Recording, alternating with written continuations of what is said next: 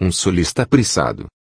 Acatando ultimamente sensatas ponderações médicas, mesmo a contragosto, tenho me distanciado, tanto quanto posso, léguas sem conta da boemia, das indizíveis farras homéricas, que apreciava bastante, e tentado a todo custo ser um mortal pacato, indo dormir cedo quase todas as noites. O sono, entretanto, por não ser regular e contínuo, como deveria sê-lo, não é de todo reconfortador. Eis que um dia desses, obedecendo tacitamente a um impulso orgânico superior, resultante do endiabrado diabetes, acordei, e, ainda sonolento, olhei as horas, estampadas, coloridas, no relógio digital postado perto da minha rede. No lusco-fusco reinante, tive dificuldades em enxergar bem o que este senhor do tempo me dizia. Aproximei-me mais um pouco e observei melhor os números mágicos que filtravam as horas sem parar. Se ele não estivesse enganado, e eu olhado realmente direito, faltava um minuto para as quatro da manhã. E foi aí, nesse exato momento, que eu ouvi um leve som, vindo do jardim, comedido, abafado, como se não quisesse chamar atenção ou ser notado, lembrando um longínquo e exótico canto de passarinho. Intrigado, apurei melhor os velhos ouvidos na tentativa infrutífera de identificar o que realmente seria aquilo. Sem fazer barulho algum, abri devagarzinho, de par em par, a janela do quarto, recebendo, de boas-vindas, da irmã madrugada, uma gelada lufada de vento marinho no rosto, e pus-me completamente à escuta. Passados alguns minutos de curiosa espera, um pungente e melodioso trinado adejou suavemente o ar, como se fora uma bela borboleta, rompendo definitivamente o casulo do angustiante silêncio que se fazia.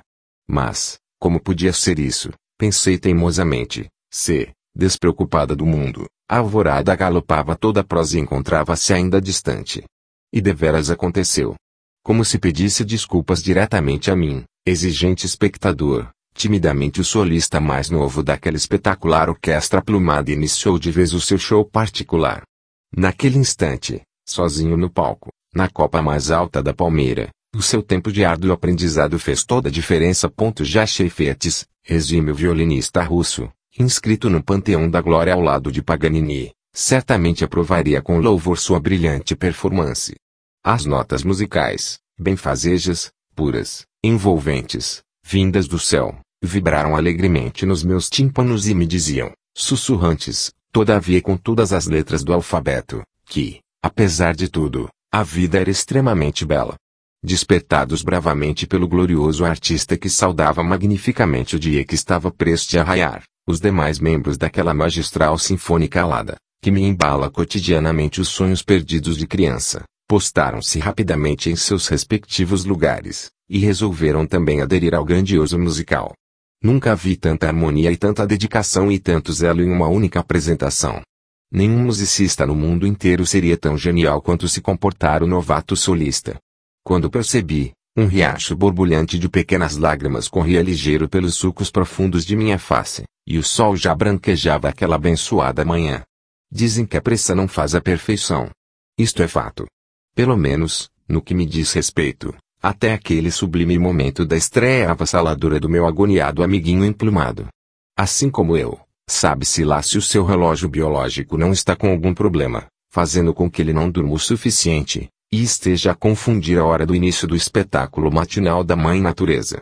Ou será que ele malandramente anda arreando asa para uma charmosa colega de profissão e não quer perder tempo algum em cortejá-la, digamos, de forma mais poética e veemente?